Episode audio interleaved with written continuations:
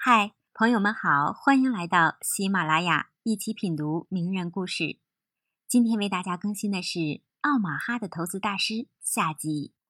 随着财富的积累和投资项目的成功，巴菲特的名气越来越大。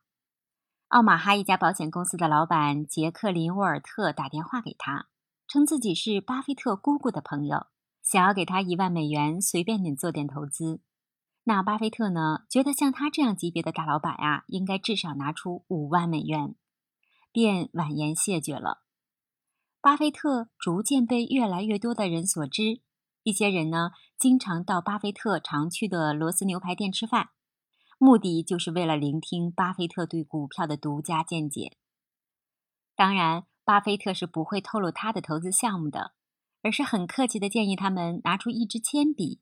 闭上眼睛，在股票列表上点中哪一只就买哪一只。闲暇时间，巴菲特会穿着卡其布的裤子去奥马哈的乡村俱乐部。一些人闻讯赶过来，然而巴菲特仍然拒绝谈股票投资的事儿，因为有了很多的社会声望，巴菲特的朋友越来越多，不少人成为他的投资者。巴菲特对朋友和投资者的态度是始终保持一致的。他会用优雅、随和与低调的姿态与他们相处。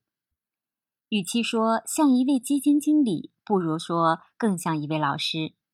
他不会将生活和工作划分得那么清晰。业余时间，巴菲特最大的兴趣就是打桥牌。他的牌友啊，几乎是遍布各行各业。有广告商、法官、汽车和经销商，还有律师等。每到打牌时，巴菲特会拎着一盒六听装的百事可乐出现，一边打牌一边讲笑话，从不谈论他是怎么赚钱的。他在打牌时是全神贯注的，依然是一位专业的打牌手。巴菲特打桥牌时不会下很大的赌注，除非啊他觉得和自己的搭档有明显的占了上风时。不过每一个牌局呢，他都能全身心的投入。他和其他牌友最大的不同是，他会盯着一个手里的牌，一直精确的计算，不会因为冲动出牌。每一次出牌呢，都经过深思熟虑。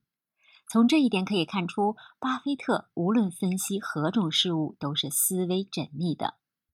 他的情绪很难产生起伏，没有什么外界因素能让他暴怒、落寞和抑郁。他始终保持着理性与平和。初次见到巴菲特的人都会被他不修边幅的外表所震惊。那乱糟糟的头发和满是褶皱的衣服，让人感觉他更像是一个科学的狂人。即使穿上西服、打上领带，巴菲特的风格也是非常土气的。外套和领带的颜色也总是不搭调。如果穿的是休闲装，那一定是一件不合身的 T 恤衫，上面还印着证券交易委员会的标识语。另外呢，巴菲特苍白的脸色和几乎从来不梳理的头发，会让不认识他的人将他当成一个小公司的小职员，绝不会联想到银行家、会计师等职业，更难以想象他是一个土豪了。巴菲特的好友这样评价他说。如果他和别人一起走进来，除非他的头上有着五彩缤纷的光环，否则人们绝不会想到迎面走来的是一个大名鼎鼎的巴菲特。由于名气越来越大，不少媒体盯上了巴菲特，想要采访他，让他向社会大众传授致富之经。不过，巴菲特呢不喜欢这种活动，他更喜欢待在家里。将更多的时间投入到阅读和学习中。巴菲特并不是自闭或者害羞，因为呀，每次和朋友聚会时，他都可以侃侃而谈，并能掌控话题。只是他更多时候是喜欢独处、思考和研究的。在社交圈子扩大以后，巴菲特的演讲能力逐渐展露了出来。只要他开口，在场的人无论什么都会情不自禁地洗耳恭听。生怕漏掉他说过的每一句话，甚至每一个字。有时候人们会觉得巴菲特很严肃，不过呢，更多的时候他都给人的感觉是平易近人的。当然了，不了解巴菲特的人，难免会把他描述成一个传奇式的人物，甚至是一位草根英雄。然而，巴菲特并没有以此自居。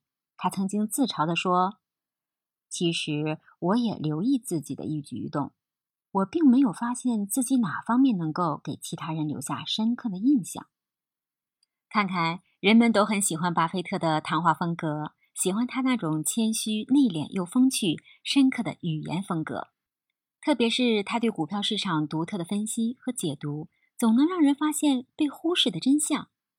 为了给公司争取更多的合伙人，巴菲特呢会借用格雷厄姆的人脉去纽约寻找资本大咖。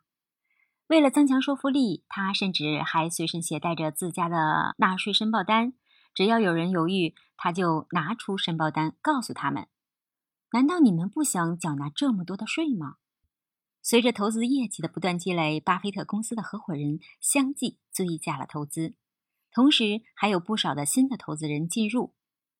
经常有人上门向巴菲特讨教股票投资的秘诀，不过呢，巴菲特从来不愿意透露，因为他不想别人模仿自己。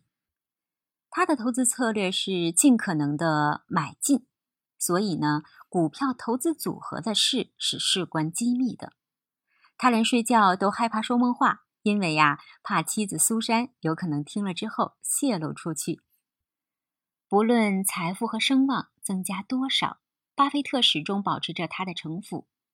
他从价值低洼股中选择股票的投资目标，集中全部精力投入到投资行业，并对市面上的公司进行详细分析。哪家公司股价走低了，就会立即买进。它就像一台永不倦怠的投资分析机，持续的工作，持续的升级，持续的创造业绩。